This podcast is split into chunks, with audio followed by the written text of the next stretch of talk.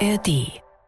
Wir sind kurz vor dem 18. Spieltag in der Fußball-Bundesliga. Das heißt, die Rückrunde beginnt an diesem Wochenende. Außerdem nimmt auch die zweite Liga nach der Winterpause wieder den Betrieb auf. Über beides werden wir sprechen. Jetzt im Sportschau Bundesliga Update. Mein Name ist Tobi Schäfer. Seid gegrüßt. Schön, dass ihr wieder mit dabei seid bei der Vorschau aufs Fußballwochenende. Heute mit in der Runde sind Lisa Tellers und Jens Wahlbrot. Hallo ihr zwei, ich grüße euch. Tag zusammen. Hi. Es geht los heute ausnahmsweise mal mit der zweiten Liga, denn dort endete auch die Winterpause und die Rückrunde beginnt. Das Ganze wird aber überschattet von einem nächsten Trauerfall. Ihr habt das gehört, der Präsident von Hertha BSC, Kai Bernstein, der ist im Alter von nur 43 Jahren verstorben. Was für eine furchtbare Nachricht. Unser Beileid gilt der Familie und den Angehörigen. Ja, und für die Hertha ist es natürlich auch ein sehr großer Verlust. Sportschau-Reporter Dirk Walsdorf in Berlin hatte mir bzw. uns dazu eine Sprachnachricht geschickt. Hi Tobi. Der Tod von Kai Bernstein hat nicht nur Hertha BSC, sondern tatsächlich diese Millionenstadt Berlin erschüttert. Das liegt natürlich an der Tragik, wenn ein 43-jähriger Mann völlig unerwartet aus dem Leben scheidet, unter anderem ein kleines Kind hinterlässt. Und dann, im Fall von Hertha, liegt es daran, dass dieser Kai Bernstein, dem ja irgendwie doch oft ungeliebten, unbeliebten, hauptstadtarroganten Club wirklich so eine Art neue Identität gegeben hat. Vor allem nach innen hat das schon super funktioniert. Der ehemalige Junge aus der Kurve hat als Präsident dafür gesorgt, dass eine neue Einigkeit in diesem Verein herrschte, wie wir sie eigentlich in den letzten Jahren, vielleicht sogar Jahrzehnten nicht wahrgenommen haben. Umso schwerer wiegt nun sein Verlust als Galionsfigur, natürlich auch als Mensch mit ganz vielen, ganz tiefen Bindungen in den Verein und es gibt noch eine Komponente darüber hinaus.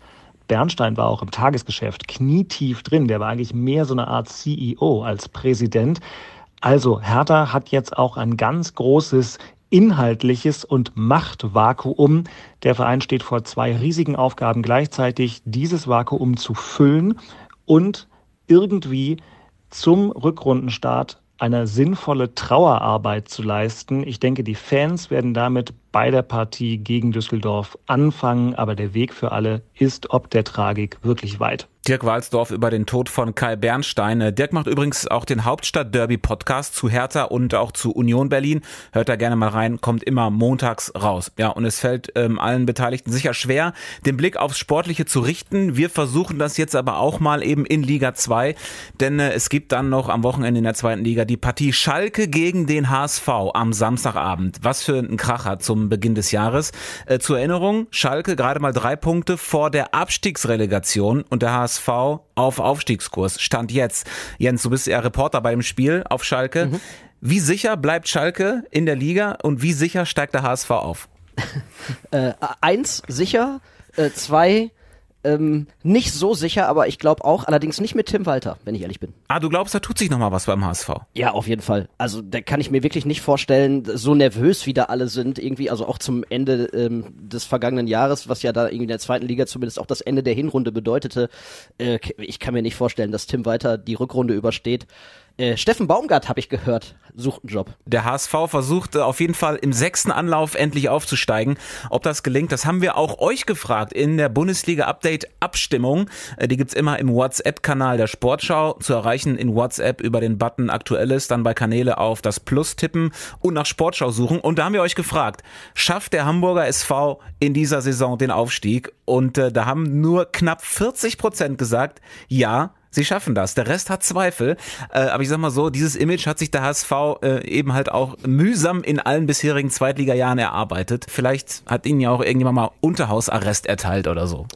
Ich hätte vielleicht die Frage auch anders formuliert. Ich hätte eher gefragt, ähm, Straucheln Kiel und St. Pauli nochmal. Das hätte ich, ich glaube, ich hätte die Frage so gestellt, weil ich bin tatsächlich auch Team, der Hamburger SV wird es nicht schaffen. Ähm, wenn allerdings Kiel und St. Pauli, einer von den beiden nochmal strauchelt, dann äh, könnten sie vielleicht diese Chance nutzen. Also ich glaube tatsächlich eher, dass äh, kein Weg an Kiel und St. Pauli im Moment dran vorbeigeht. Ja, aber diese zweite Liga ist doch so unglaublich ausgeglichen. Ne? Also guck mal, zwischen dem HSV auf Platz 3 und ich glaube Platz 10 sind sieben Punkte.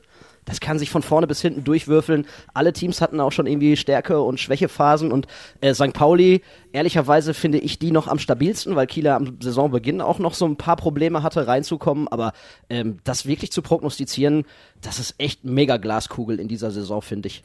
Ja, aber dann freuen wir uns doch, dass auch die zweite Liga zurück ist und äh, gucken dann jetzt in die Bundesliga. Da spielen unter anderem die Bayern am Sonntag gegen Werder Bremen und jagen weiter Bayer Leverkusen. Die Werkself hat sich letzte Woche ja zum Herbstmeister gemacht äh, und bringt die Zahl der Woche mit. Also eine der tausenden von Zahlen, die hier unser Datencomputer vor einem Spieltag immer ausspuckt. Heute ist es die 68. Denn äh, mit so viel Prozent Wahrscheinlichkeit wird Bayer Leverkusen tatsächlich deutscher Meister. Denn in so viel Prozent der Bundesliga Bundesliga-Saison stand der Herbstmeister nämlich auch am Ende der Saison ganz oben.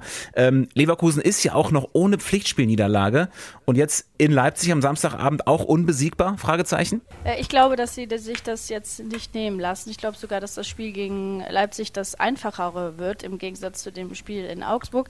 Ich habe irgendwie nach diesem Spiel gedacht, also nach diesem Sieg, diesem Last-Minute-Sieg gegen Augsburg, äh, das war kein Bayer-Dusel, das war eigentlich Bayern-like, wie sie gespielt haben. Ähm, nicht geglänzt und trotzdem irgendwie diese, diese Kühle und diese Reife bis zum Ende diesen Stiefel darunter zu spielen und irgendwie auch, wie die Bayern es in den letzten Jahren immer getan haben, auf diese eine Chance zu warten und auch auf diese eine Chance zu äh, glauben.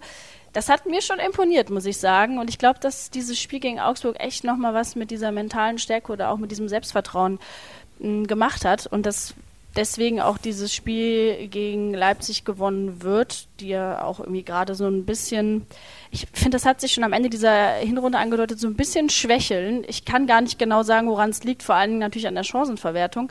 Ähm, aber den Leipzigern fehlt genau das, was die Leverkusen im Moment haben, eben diese, diese Reife und irgendwie auch diese Geduld. Ja, aber was Leipzig im Gegensatz zu Leverkusen nicht fehlt, ist so viele Spieler, die jetzt gerade beim Afrika Cup sind. Und äh, ganz ehrlich, wir haben ja ganz oft darüber geredet, ob das Auswirkungen hat oder nicht. Dieses Spiel wird es sein, wo man das sieht, weil Kosunu nämlich die entscheidende Personalie ist, der äh, Innenverteidiger von Bayer Leverkusen, der ähm, jetzt mit der Nationalmannschaft unterwegs ist, der gegen Leipzig brutal fehlen wird.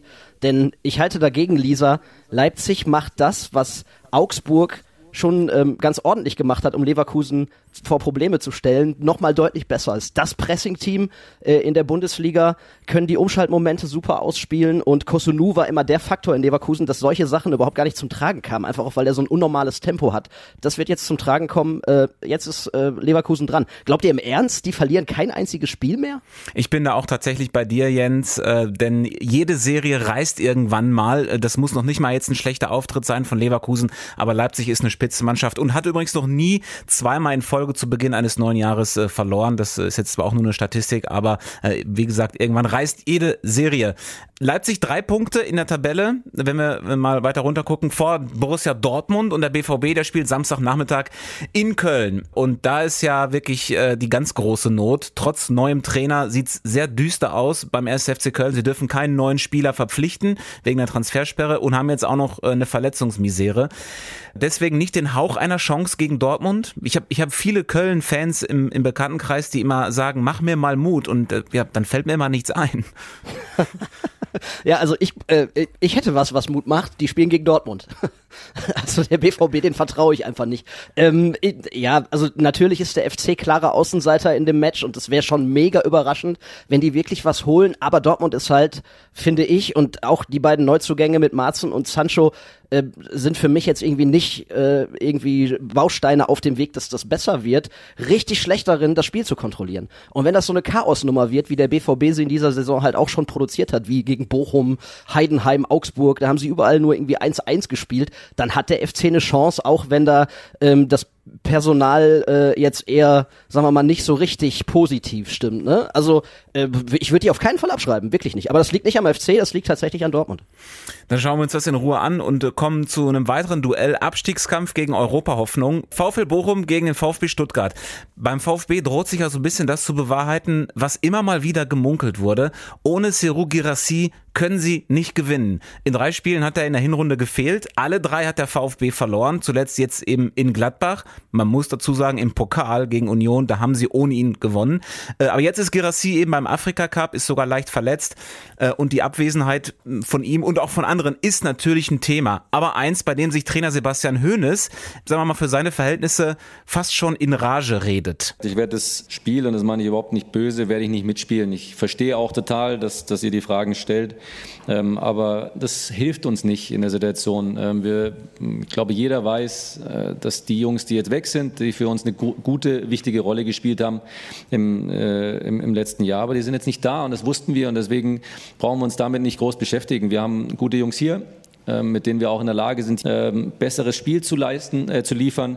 Und das ist jetzt das Ziel für, für Bochum. Und äh, wir brauchen uns nicht äh, mit, mit Dingen beschäftigen, die wir nicht ver verändern können. Ähm, und deswegen voller Fokus auf die Jungs, die, die hier sind. Sagt Sebastian Hoeneß. Aber wie groß ist dennoch die Stolpergefahr für den VfB in Bochum? Ich glaube, dass es tatsächlich auch eher eine Kopfsache ist beim VfB. Ich habe mir die Aufstellung nochmal angeguckt ähm, vor der Winterpause.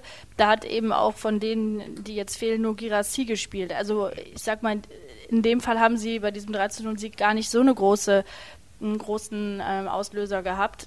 Trotzdem glaube ich eher, dass, weil alle irgendwie darauf gewartet haben und die immer vielleicht auch ein bisschen einreden, ja, ja, die Stuttgarter, die brechen irgendwann ein und lass mal den Afrika- und Asien-Cup starten und spätestens dann ähm, werden sie ihre Schwächephase haben. Ich glaube, dass das schon auch ein bisschen was mit dem Kopf macht, wenn du das von außen irgendwie immer so hörst und auch an, an dich rangetragen wird.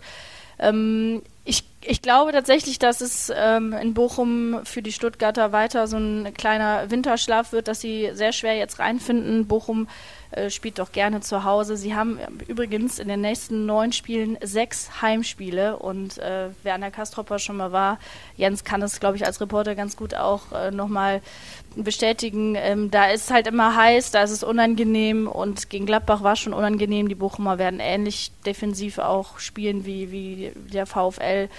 Deswegen glaube ich, dass Stuttgart da nochmal ein bisschen stolpern wird. Ja, so heiß das eben sein kann bei diesen Temperaturen da draußen. äh, ihr Lieben, wir sind damit am Ende der Folge angekommen. Jetzt gibt es zum Schluss wie immer in der Vorschaufolge noch unser Thesentrippel. Das heißt, jeder von uns haut noch äh, eine kernige These oder Prognose raus, kurz und bündig. Und wer recht hat, der darf sich am Sonntagabend äh, mindestens mal freuen. Und ich würde sagen, Lisa fängt an. Ich habe überlegt, ob ich switchen soll, weil ihr ja eben so gegen mich geschossen habt bei Leverkusen Leipzig. ob ich jetzt einfach mal auf Leverkusen gehe. Aber eigentlich war meine These zum letzten Spiel, was wir gerade besprochen haben, und ich sage, äh, Stuttgarts äh, kleiner Winterschlaf geht weiter. Ähm, Bochum gewinnt zu Hause. Dann mache ich das Leverkusen-Thema und sage, irgendwann reißt leider jede Serie im Fußball, so stark Leverkusen auch ist. In Leipzig gibt es die erste Saisonniederlage für die Werkself. Ja, und ich sage, äh, Schalke 04 wird eine andere Mannschaft sein als über weite Strecken der Hinrunde. Die haben sich schon am Ende äh, des vergangenen Jahres in allen relevanten Statistiken deutlich verbessert. Jetzt die Vorbereitung war richtig gut. Schalke schlägt Hamburg und wird dann eine richtige Aufholjagd starten über zwei Und ob das alles so kommt, das schauen und hören wir uns alles in Ruhe an. Ihr wisst, ihr könnt alle Spiele der ersten und zweiten Liga bei uns in der Sportshow-App live und in voller Länge hören und das Bundesliga-Update, das gibt's dann am Sonntagabend wieder. Vielen Dank, Lisa, vielen Dank, Jens und ein schönes Wochenende. Bis dahin, ciao. Auch so, ciao, macht's gut.